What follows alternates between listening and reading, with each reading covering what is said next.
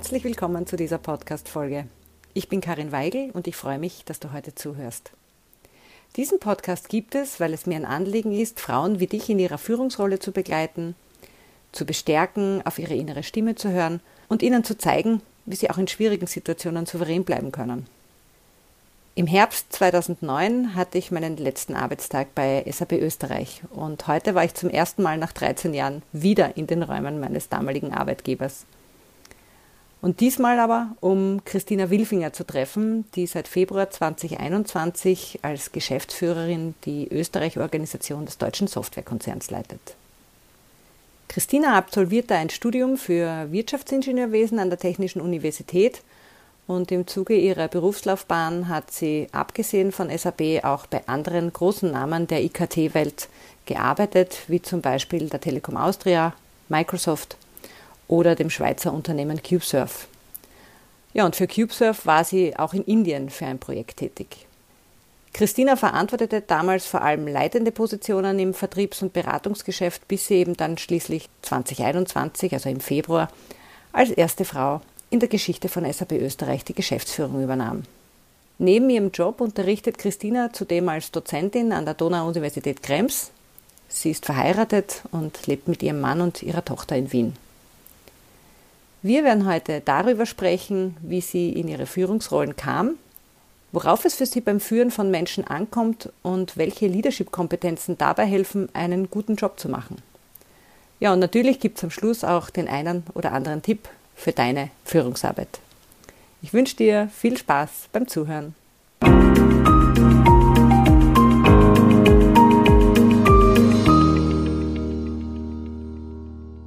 Ja, herzlich willkommen, Christina. Schön, dass du dir Zeit genommen hast und mit mir heute diese Podcast-Folge aufnimmst.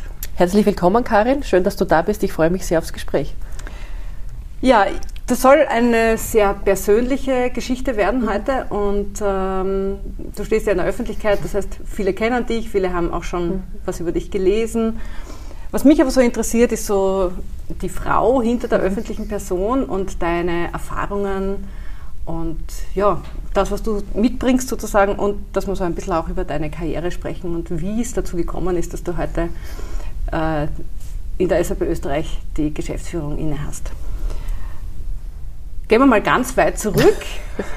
Was wolltest denn du so als junges Mädchen, als Kind werden? Und was hat das denn mit deinem heutigen Job zu tun? Äh, ich glaube, ganz in der frühen Kindheit äh, habe ich das zumindest noch aus Stammbüchern, aus diesen Volksschulstammbüchern in Erinnerung. Da gab es immer zwei Berufswünsche. Das eine war wahrscheinlich familiär geprägt. Ich habe mit sechs Jahren zum Klavierspielen angefangen. Da ist Konzertpianistin drinnen gestanden. Warum auch immer, kann ich mich nicht mehr erinnern. Und das zweite war Astronautin. Das war gerade so Franz Fiebeck, erster Österreicher im All. Ähm, da merkt man vielleicht schon so ein bisschen die Tendenz auf der einen Seite die künstlerische Art, auf der anderen Seite aber das Interesse für Technik, das, ja, das Neue, das Spannende.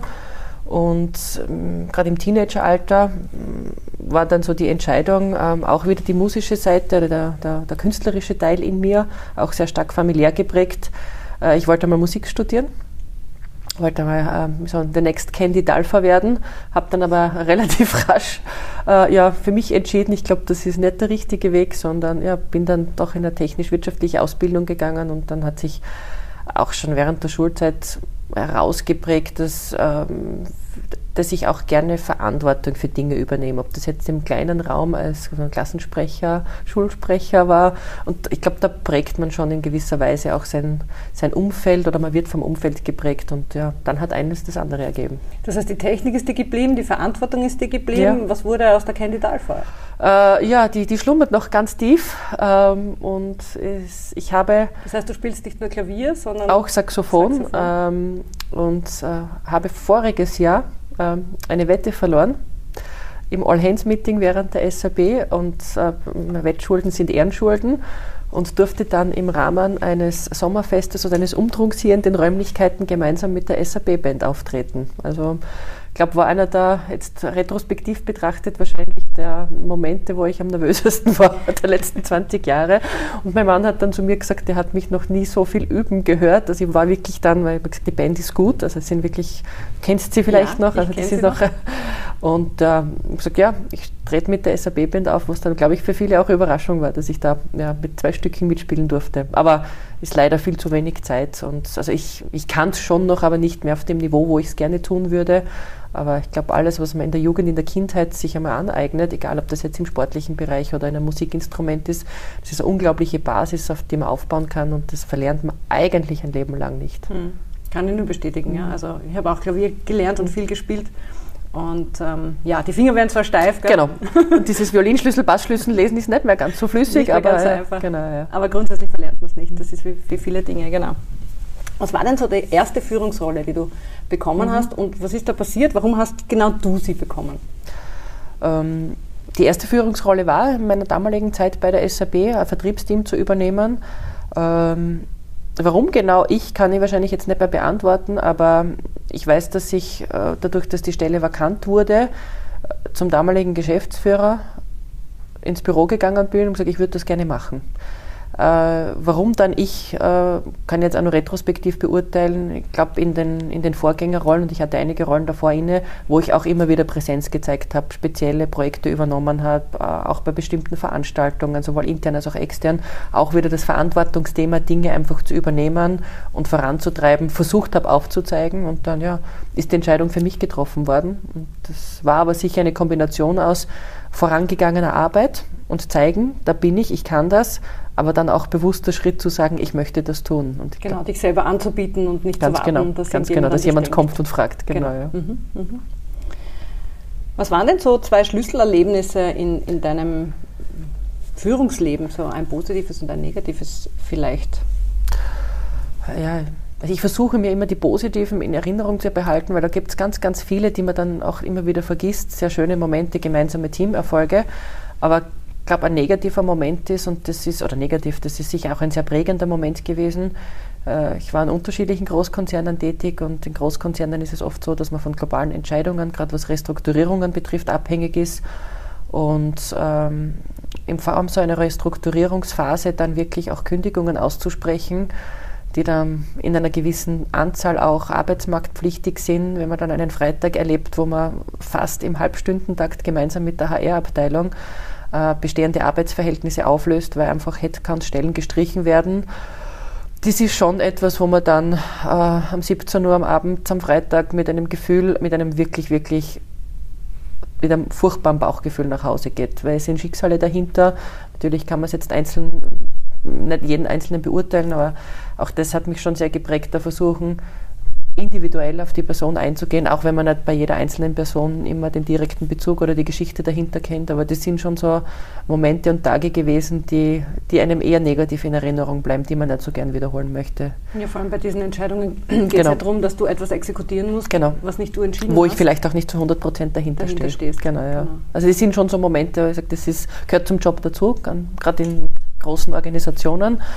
Ähm, aber das sind schon Momente, wo man dann am Abend eigentlich mit einem sehr, sehr schlechten Magen ins Bett geht und, äh, ja, oder vielleicht nicht gut schläft. Ja. Mhm. Und was war so ein Highlight in deiner Führungslaufbahn? Ich glaube, Highlights gab es viele. Also für mich sind es immer Highlights, wenn, wenn man merkt, man hat ein Team oder man hat einen Mitarbeiter, eine Mitarbeiterin oder einen Mitarbeiter. Äh, man kann da eigentlich an der Seite stehen und beobachten, wie sich jemand entfaltet oder einen Erfolg hat. Da, und ich glaube, das ist für mich immer so das, das Thema gewesen, die Entwicklung zu einer Führungskraft. Und ich frage das auch immer wieder Kolleginnen und Kollegen, die dann sagen, ja, ich würde gerne ins Management oder ich würde gerne eine Führungsaufgabe übernehmen. Ich sage, warum möchtest du das tun?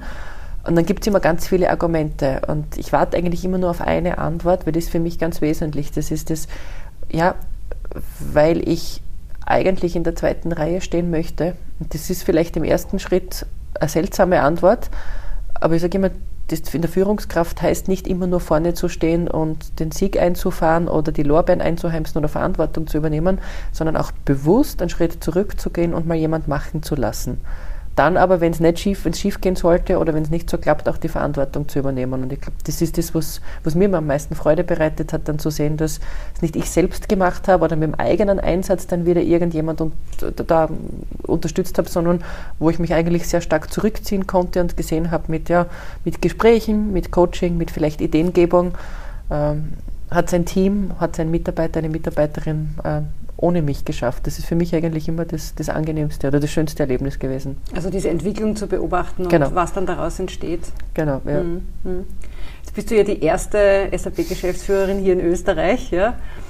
Würdest du sagen, Frauen machen den Job anders, machen Führungsaufgaben anders als Männer?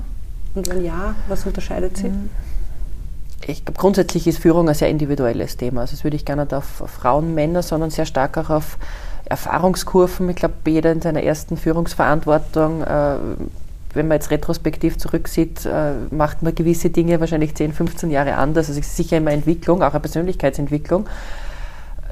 Was meine Beobachtung ist, und das ist wahrscheinlich nicht nur in Führungsrollen, sondern dass Frauen gewisse Antennen für Dinge haben, die bei Männern nicht so offensichtlich oft sind. Und das, das, sollte, das ist, glaube ich, auch eine, eine große Stärke. Man spürt oft gewisse Dinge, das kann man, gar nicht be, kann man gar oft nicht benennen, aber man spürt, dass etwas nicht passt oder man spürt, dass etwas gerade nicht rund läuft. Äh, jetzt würde ich es Erfahrung nennen, man kann es auch Bauchgefühl nennen, vielleicht spezielle Antennen. Und auf die sollte man sehr stark hören. Das ist wahrscheinlich, wenn man eine Führungskraft ist, die noch nicht so viel Erfahrung hat oder in jungen Jahren übernimmt, dann erstickt man diese Stimme oft. Aber ich glaube, gerade da, zumindest meine Wahrnehmung, haben Frauen oft vielleicht die stärkeren Antennen. Ich sage nicht, dass sie Männer nicht haben. Ich glaube auch, weil, wie gesagt, jeder Mensch ist individuell und anders. Aber diese Antennen noch stärker, gerade in Zeiten wie diesen, was wir in den letzten zwei, drei Jahren erleben mussten, äh, glaube ich, nicht nur für Führungskräfte generell, sowohl im gesellschaftlichen, im sozialen Aspekten, aber auch im Arbeitsumfeld unglaublich viel äh, dieses Reinhören, dieses, ähm, was passiert jetzt eigentlich gerade, dieses berühmt-berüchtigte Gut-Feeling, so das diese ist Intuition, diese Intuition, ne? ich glaube, es gibt viele Begriffe dafür, ja. viel, viel stärker noch in den Vordergrund ge getreten und das ist sicher etwas, wo, wo ich in meiner Wahrnehmung ähm, mir dann oft denke, das habe ich mir eigentlich eh schon gedacht. Also das ist so, irgendwie spürt man es dann und das ist wahrscheinlich bei Frauen den Tick stärker ausgeprägt, würde ich sagen. Mhm. Ich kann das nur bestätigen, so auch aus, aus, meiner eigenen persönlichen Erfahrung. Jetzt hatte ich aber immer wieder die Situation, dass ähm, bei Entscheidungen, wenn ich dann gesagt habe, es spürt sich einfach nicht gut an, dass das manchmal meinem damaligen Chef zum Beispiel zu wenig war. Mhm. Ich habe gesagt, naja, aber was sind die Argumente? Und ich habe gesagt, du, ich habe jetzt vielleicht keine triftigen Argumente, aber es ist einfach ein Gefühl. Es fühlt sich nicht gut an. Ja. Ja. Wie gehst du damit um? Musst du immer alles argumentieren? Hast du das Gefühl, du musst das argumentieren? Ist das nach wie vor ein Thema? Das ist wahrscheinlich jetzt auch wieder meiner sehr mathematisch-analytischen Seite gedankt, geschuldet. Das kann man jetzt von zwei Seiten sehen. Äh, meistens ist es so, dass das Bauchgefühl dann ja auch irgendwo faktisch belegbar ist. Vielleicht nicht unmittelbar sofort, aber auch das ist etwas, was ich gelernt habe. Ich bin grundsätzlich in meinem Naturell ein, ja, ein energiegeladener, ein sehr fordernder Mensch, auch an mich selbst. Äh, Geschwindigkeit ist mir wichtig. Also ich bin eher in dieser, ich bin lieber 2%, 3% schneller oder voraus und habe dann diese, also von, wenn ich sage, ich habe diese 80-20-Regel, ich bin lieber 80% schneller und besser als der Rest und habe diese 20% Fehler, die ich dann halt aufgrund der Geschwindigkeit tolerieren muss. Aber ähm, was ich auch gelernt habe, eine Nacht drüber schlafen. Das klingt verdammt banal und das liest man in ganz, ganz, ganz vielen schlauen Ratgebern, Büchern, Zitaten, aber dieses eine Nacht drüber schlafen, andere Blickwinkel drauf bekommen, ähm, das hilft dann und dann findet man auch oft die richtigen Argumente. Natürlich bin ich auch jetzt in einer, in einer Organisation, wo ich sage, ich kann nicht alles frei entscheiden, ganz definitiv nicht, aber ich glaube, das Wichtigste ist, dass man es jemandem versucht zu erklären und sich auch die Zeit nimmt, das zu erklären und sich auch überlegt, wie kommt es äh, bei der Person gegenüber an. Weil einfach nur ja, mit, mit Daten und Fakten hinknallen ist oft wenig ausreichend, sondern die Argumente auch zu erklären. Und in den meisten Fällen ist es mir, würde ich jetzt mal sagen, gelungen, sicher nicht zu 100 Prozent, aber das sind dann die ganz normalen Konflikte, die es im, im Arbeitsalltag gibt und die gilt es zu lösen. Hm. Absolut. So, wenn ich jetzt deine Kollegen und Kolleginnen fragen würde, wie sie dich denn, die Christina, beschreiben, was würden mir die erzählen? So auch als Führungskraft, äh, als Chefin, als Mensch? Fordernd, ja. Ungeduldig.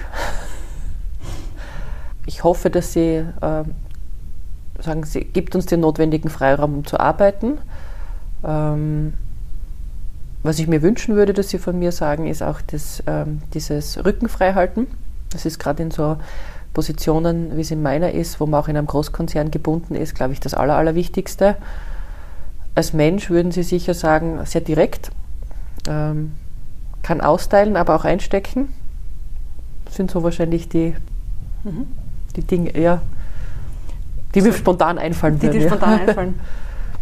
Was ist denn so dein Verständnis von Führung? Du hast vorher gesagt, es geht dir darum, deine Mitarbeitenden zu entwickeln als mhm. Team, aber mhm. auch als Einzelpersonen. Was noch? Was macht denn noch deinen Führungsstil oder deine, dein Führungsverständnis aus? Ja, ich glaube, das ist dieses wirklich, und ich wiederhole mich jetzt, echte Führung ist für mich ein, ein, ein Thema, auf der einen Seite, und das ist in der menschlichen Natur, in gewisser Weise ein Leithammel sein soll, sein muss, sein darf. Äh, Mitarbeiterinnen und Mitarbeiter brauchen in irgendeiner Form eine Orientierung und auch klare Ansagen. Ich bin kein Freund davon, gewisse Dinge ähm, nicht auszusprechen oder zu beschönigen, sondern wir arbeiten alle in einem sehr fordernden, in einem sehr schnelllebigen Umfeld mit ganz, ganz, ganz vielen veränderten Parametern. Und man sollte immer Mitarbeiterinnen und Mitarbeiter so behandeln, wie man selbst behandelt werden, nämlich mit vollkommener Transparenz. Natürlich geht das jetzt nicht immer zu 100 Prozent. Gewisse Dinge sind in einem Konzern ja nicht zu 100 Prozent transparent, aber so weit wie möglich im Rahmen der Bedingungen. Und das ist auch eines unserer, unserer Motto: Tell it like it is. Und das ist, glaube ich, ganz, ganz wichtig für Führungskräfte, weil die größte Enttäuschung bei Mitarbeiterinnen und Mitarbeitern entsteht, wenn man dann kein Vertrauen mehr zur Führungskraft hat. Dieses Vertrauen aufzubauen, gelingt meistens nur mit auch teilweise schonungslos die Wahrheit zu sagen, weil wir sind alles erwachsene Menschen. Wir wollen auch als erwachsene Menschen behandelt werden. Und das ist für mich auch immer so dieses, wo ich dann unrund geworden bin in Situationen, äh, wenn mit mir nicht mit offenen Karten gespielt worden ist. Und wenn es so ist, dass man nicht vollkommene Transparenz geben kann, dann soll man es auch sagen. Sagt, bis zu einem gewissen Grad kann ich dich jetzt ins Boot holen, kann ich dich jetzt mit reinnehmen, wo Fakten, Daten, Situationen am Tisch liegen. Und das, den anderen Teil kann ich dir nicht sagen, aber dann möchte ich es wissen. Und ich glaube, das ist so, das, dieses Vertrauensverhältnis aufzubauen, klar Schiff zu machen ganz, ein ganz wesentlicher Faktor, weil es heißt immer, don't pick a job, pick a boss. Und das, glaube ich, ist in Zeiten wie diesen, diese, diese Vertrauensbasis zu haben mit einer direkten Führungskraft, ist ganz, ganz wichtig. Und das ist sicherlich neben diesem Entwicklungsauftrag, den man natürlich hat als Coach, äh, aber auch als äh, ja, ab und zu nur an der Seitenlinie zu stehen und zu, zu beobachten, das Vertrauensthema das Wichtigste. Mhm. Also die Wahrheit ist zumutbar. Du hast das eh gesagt, das sind, sind alle erwachsene Menschen Absolut, hier. Ja. Ne? Und ähm, diese Klarheit, die schafft natürlich Vertrauen dann. Absolut. Ich möchte jetzt noch auf ein Thema zu mhm. sprechen kommen, auf das haben wir auch schon in unserem kurzen Vorgespräch mhm. ähm, kurz Bezug genommen. Du bist ja auch Mama einer Tochter. Und das ist immer so die klassische Frage an eine Frau, ne? weil Männer werden das nicht gefragt, ne? wie sie denn mit ihrer Kinderbetreuung mhm. und so weiter umgehen. Ähm, ich erlebe auch in der Begleitung von vielen Führungsfrauen, die ich einfach in ihrem, vor allem in ihrem Anfang äh, begleite, dass das oft ein Thema ist, ähm, also auch im Sinne von, vor allem wenn sie, auch wenn sie Vollzeit arbeiten mhm. oder wenn sie fast Vollzeit arbeiten, dass es dann Termine gibt, die sind dann genau so, dass man sie schwer mhm. wahrnehmen kann, weil man dann ein Kind vom Kindergarten abholen muss oder so.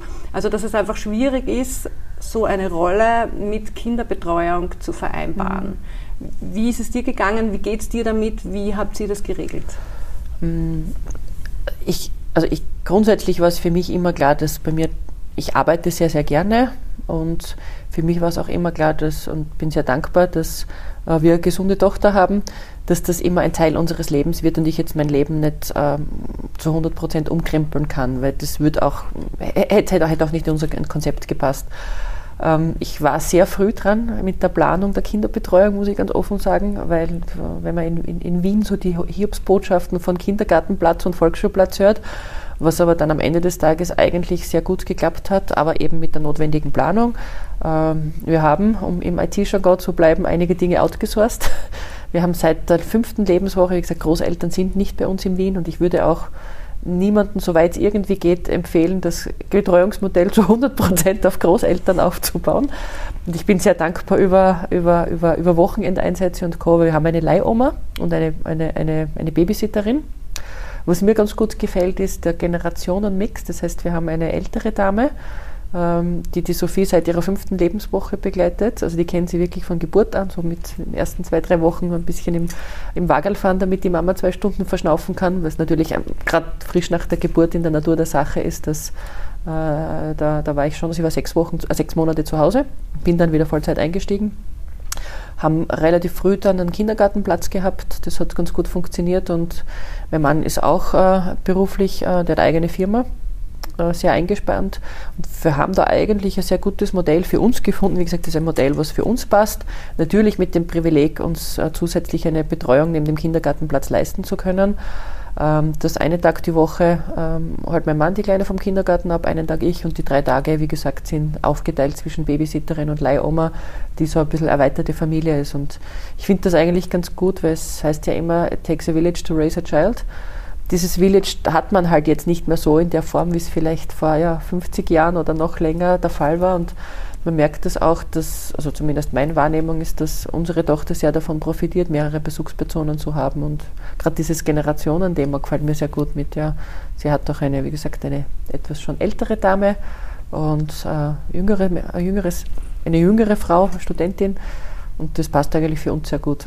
Natürlich, muss man auch ganz sagen, hat natürlich jetzt auch die, die letzten zweieinhalb, drei Jahre das Ganze etwas mit ähm, Geschäftsreisen. Es muss nicht mehr jeder Termin vor Ort stattfinden. Also man überlegt sich dann schon, gewisse Geschäftstermine fliege ich jetzt, fliege ich jetzt wegen einem eineinhalb Stunden Termin äh, nach Deutschland oder ans andere Ende nach Österreich oder in die Schweiz oder sonst wohin.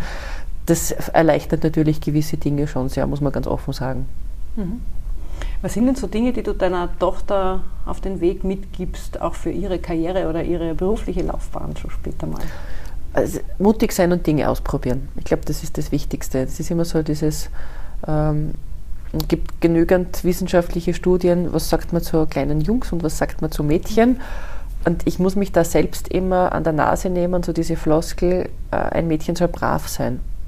Und ich finde, das ist nicht notwendig. Mir ist jetzt auch noch kein besseres Vokabel eingefallen, aber äh, sie muss nicht immer brav sein. Natürlich ist es nicht immer einfach, wenn die Mama gerade ähm, doch äh, von einem vollen, vollen Arbeitsalltag nach Hause kommt und dann bewusst wirklich das Handy auf die Seite legen und einmal sich eine Stunde mit dem Alltag oder mit dem Feedback oder auch mit dem Gespräch vom Kind beschäftigen. Und das, natürlich läuft es nicht immer jeden Tag rund und ich bin genauso genervt. Das ist, ich glaube, das ist jeder, jeder Elternteil bei, bei aller Liebe zum Kind muss es auch zugeben, egal ob berufstätig oder nicht, dass es nicht immer eitel Wonne Sonnenschein ist, aber dann das Kind trotzdem zu ermutigen, ich glaube, das ist das Wichtigste. Es gibt immer so diese Wurzeln und Flügeln und das hängt aus meiner Sicht nicht unbedingt immer von der, von der quantitativen Zeit ab, die man mit einem Kind verbringt, sondern die qualitative ist eigentlich viel wichtiger, weil ein Kind hat kein Zeitverständnis. Und ob ich jetzt die, meine Tochter vom Kindergarten abhole und mit ihr zwei, drei Stunden Zeit verbringe oder ob das jetzt fünf Stunden sind, macht für sie keinen Unterschied, wenn die zwei Stunden auch wirklich qualitativ ist, wo sie merkt, ich bin nicht abgelenkt oder genau, ich, ich höre ihr zu. Bist, genau, ne? ja. Ich glaube, das ist das Wichtige. Und ihr dann auch die sage, ja, diesen Rahmen zu geben, zu sagen, jetzt bin ich für dich da, jetzt machen wir was gemeinsam, aber dann auch bewusst zu sagen, und ich glaube, auch das ist, man lernt sehr, sehr viel, finde ich, auch von Kindern zum Thema Führungsverhalten, auch hier klare Ansagen zu machen. Ich glaube, auch Kinder spüren das sehr, sehr schnell, wenn man ihnen nicht das Vertrauen gibt, in einem notwendigen Rahmen, altersartig natürlich, auch ihnen die Wahrheit zu sagen. Und gewisse Dinge sind ganz normal für meine Tochter und das ja, habe auch von Anfang an offen angesprochen. Und ich glaube, das ist auch wichtig, dass ein Kind dann auch ein notwendiges Selbstbewusstsein entwickelt und auch das Vertrauen zu den Eltern hat. Ja. Mhm. Das heißt also auch in der Kindererziehung hilft es, wenn man äh, Führungskompetenz hat? Ja, also ich, ich, lerne jeden Tag. Also ich glaube, seit ich, seit ich in der, in der Elternrolle, also seit wir in der Elternrolle sind, äh, haben wir da sicher auch sehr viel dazugelernt. Man kriegt natürlich jeden Tag den Spiegel vorgehalten. Ja. Ungefiltertes Feedback. Ne? Absolut. Ne? Was mich so interessieren wird noch ist, was hast du denn in deiner Zeit als Führungsfrau gelernt? Welche Kompetenzen, welche Skills, also jetzt abgesehen von mhm. all den fachlichen Themen natürlich, so an persönlichen Fähigkeiten, was hast du dir erworben? Das ist wahrscheinlich auch ein Grund, warum auf deine erste Frage zu kommen oder die zweite Frage, ähm, wie ich zur ersten Führungsrolle gekommen bin und das ist dieser Aspekt, was ich vorhin angesprochen habe, auch der Leithammel, so in die Richtung vorgeben. Das hat sich sicherlich in den letzten Jahren sehr stark ausgeprägt oder habe ich hoffentlich auch meine Kompetenzen erweitert und dazugelernt, auch diese, diese Begeisterung für ein Thema, auch wenn es oder auch für eine bestimmte Sache, für eine Aktivität, für eine Organisation, was auch immer, das weiterzugeben. Und ich glaube, das ist auch etwas, was, was Leute spüren müssen. Ähm, die Begeisterungsfähigkeit einer Führungskraft, das auch zu transportieren. Und es hat bis zum gewissen Bereich auch etwas mit, das klingt jetzt vielleicht sehr verspielt, mit Entertainment zu tun. Und ich, ich, ich sehe auch meine Rolle nicht nur in der Verantwortung für die ganzen Hard Facts, sondern auch in gewisser Weise diesen ja, Wohlfühlaspekt, Entertainment-Faktor weiterzugeben. Das darf man in Zeiten wie diesen nicht unterschätzen. Ähm, ich glaube, Zahlen, Daten, Fakten sind wichtig, aber das auch noch stärker nach außen zu bringen, dass die doch den Mensch dahinter kennen. Und das, glaube ich, ist etwas, was man wahrscheinlich vor zehn Jahren sicher nicht so bewusst war wie jetzt. Äh, auch diese bewusste Offenheit, auch die Person zuzulassen, äh, weil das macht dann auch wieder die Verbindung, das macht das Vertrauen und das ist auch wieder das, gerade in, in, in, in, Zeiten wie diesen, wo wir nicht von einem Arbeit Fachkräftemangel, sondern vom Arbeitskräftemarkt oder am Arbeitnehmermarkt sprechen, macht es dann auch den gewissen Unterschied aus, die Bindung zur Führungskraft zu haben und auch das als Führungskraft auszustrahlen. Ähm, ich bin jetzt nicht nur dafür verantwortlich, bestimmte Zahlen, bestimmte Ergebnisse zu liefern, sondern auch eine Stimmung zu erzeugen, eine Kultur zu bilden und das hat sehr, sehr viel mit Kompetenzen zu tun, die man nicht in irgendeinem Management-Seminar oder auf der Uni lernt. Das, glaube ich, ist ja das lernt man im Leben oder mit vielen anderen, mit vielen anderen Methoden. Indem man mutig ist und ausprobiert. Genau. Und auch Passiert oder, funkt, oder funktioniert es nicht. Genau. Was ja, funktioniert ja, nicht. Ja. Vor, vor, allem für einen selber, nicht? weil genau. das ist ja auch wieder was. Es muss auch zu einem passen. Ich glaube, das ist auch immer, ich bin auch immer wieder gefragt worden, ja, was sind so deine Vorbilder oder wo hast du dir viel abgeschaut? Ich habe jetzt halt diese eine Person, wo ich jetzt sage, das ist genau, ich glaube, das, was man auch für sich äh, auf alle Fälle in den Führungsrollen mitnehmen sollte, gerade in den ersten und in den Anfangsjahren, wo man selbst diese Erfahrungen nicht gemacht hat, weil es ist immer schwierig. Bestimmte Erfahrungen, glaube ich, muss man selbst einmal gemacht haben, um es auch beurteilen zu können. Und man muss auch jemand die Chance geben, diese Erfahrungen zum ersten, zweiten Mal zu machen. Aber man kann auch sehr viel, und das war auch immer mein Zugang, durch Beobachten. Wenn ich jetzt so die ersten Jahre zurückdenke und so im Kollegenkreis, die auf meiner Peer-Ebene waren, ich habe immer versucht, Aspekte abzuschauen oder anzueignen, wo ich sage, ich glaube, das wird für mich passen. Weil wenn ich jetzt eine Person gegenüber habe, ich kann man nicht 100% Dinge jetzt irgendwie kopieren, das wird auch nicht authentisch wirken, aber gewisse Aspekte mitzunehmen und dann auszuprobieren, passt vielleicht für mich selbst und vielleicht dann auch da und dort zu adaptieren und nachzujustieren.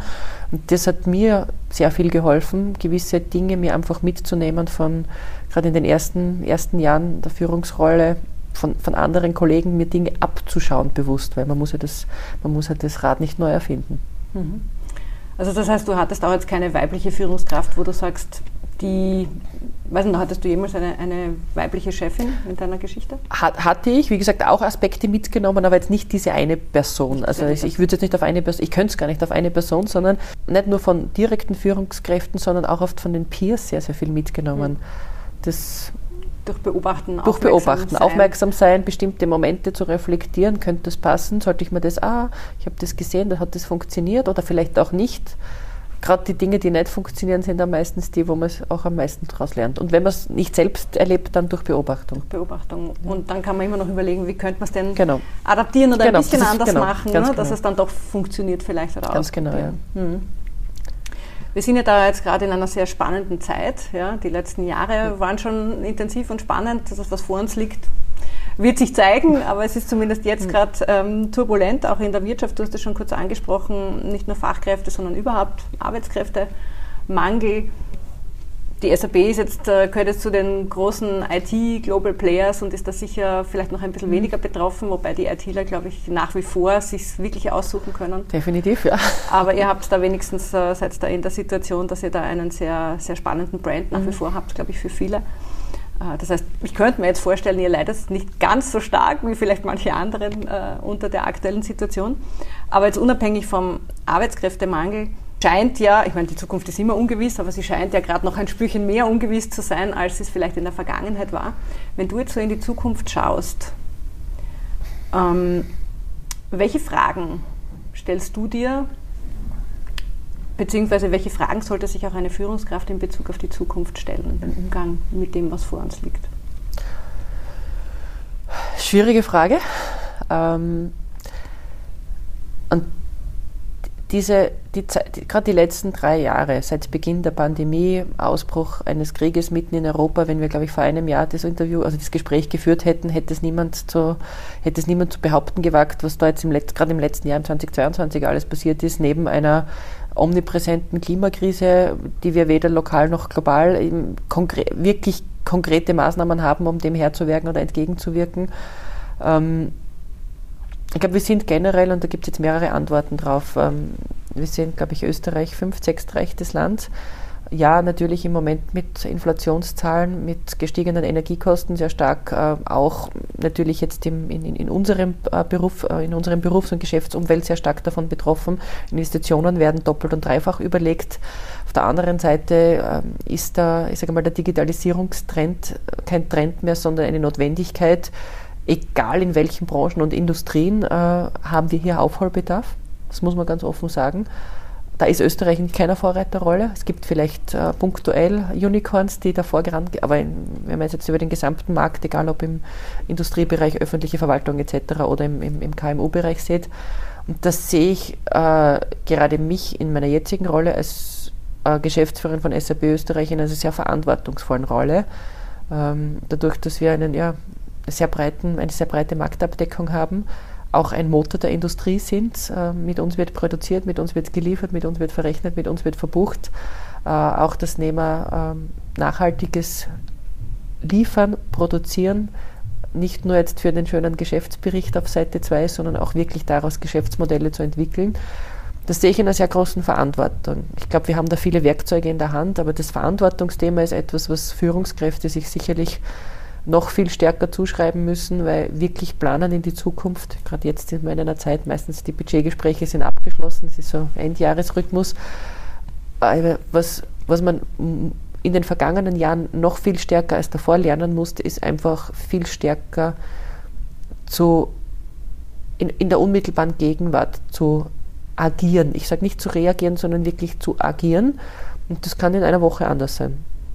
Und diese Kompetenz und dieses Bewusstsein zu haben, sich selbst jetzt nicht zu sehr mit der Zukunft zu beschäftigen, auch wenn es notwendig ist, die Zukunft zu gestalten. Es ist schwierig, aber dieses Vorausplanen äh, zu langfristig, glaube ich, bringt, ist nur Ressourcenverschwendung, bringt uns auch nichts, weil das hat uns die Zeit gelehrt, in der Gegenwart zu agieren und vielleicht nur die zwei, drei mittelfristigen äh, Aspekte der Zeitperioden nach vorne zu sehen, zu sehr in die Zukunft zu blicken, hat, glaube ich, noch nie wirklich, hat noch nie wirklich äh, funktioniert, weil ein interessantes Gespräch äh, mit einem Zukunftsforscher vor ein paar Wochen gehabt, wenn man sich jetzt so Bilder ansieht, wie man sich vor 10, 20, 50, 100 Jahren die Zukunft vorgestellt hat, das ist ja alles nie eingetreten. Also wozu dann die Zeit verschwenden, sondern mehr versuchen in der Gegenwart zu agieren und zu gestalten und das auch wirklich mit einer Verantwortung zu tun.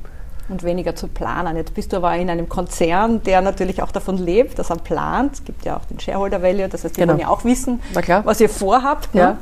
Wie, wie lässt sich das vereinen? Ja, die Strategie bei uns ist ähm, seit dem Vorstandswechsel 2018 ähm, eigentlich sehr klar und transparent. Und das ist auch etwas, was ja nicht nur den Shareholder, sondern auch gegenüber unseren Kunden ähm, verantwortlich sind.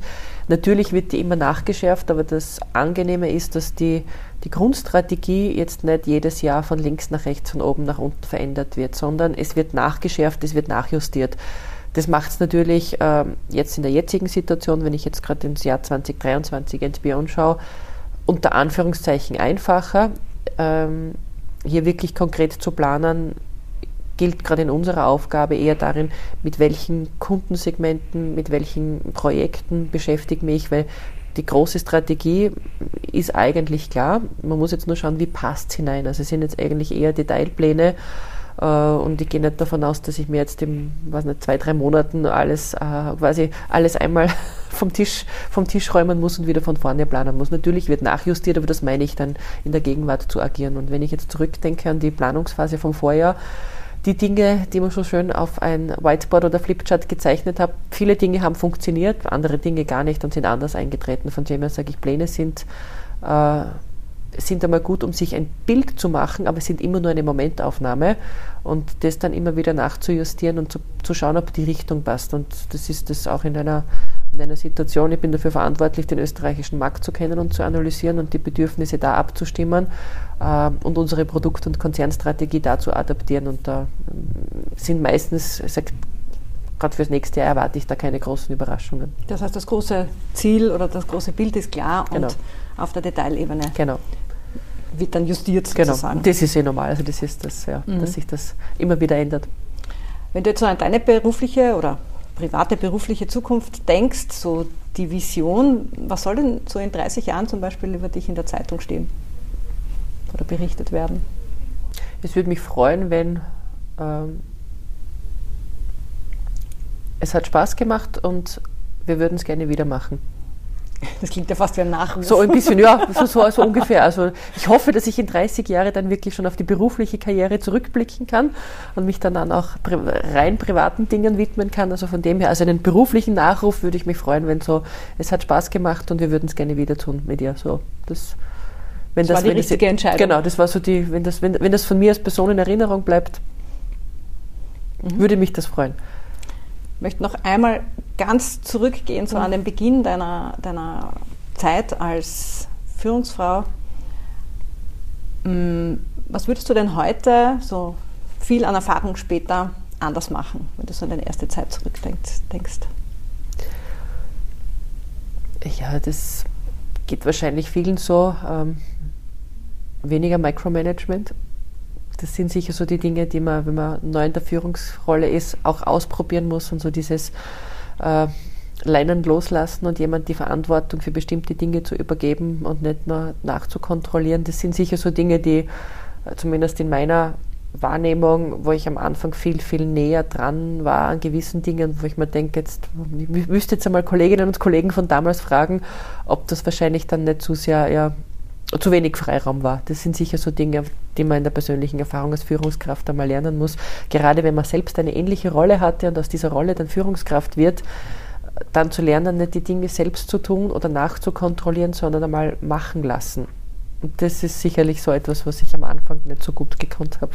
Und das ist ja immer noch so, ne, dass man in der, Re- in der Regel ja aus der Spezialisten- und Expertinnenposition dann Führungskraft wird, was dann natürlich zur Folge hat, dass man Genau. entweder nicht loslassen darf, Ja. weil irgendwer oben bestimmt, du musst da operativ Ja, einen Teil ja. weiter verantworten, ähm, oder nicht loslassen kannst, weil du einfach weißt, wie es läuft. Wie ne? es besser, oder weil man glaubt, man kann es besser.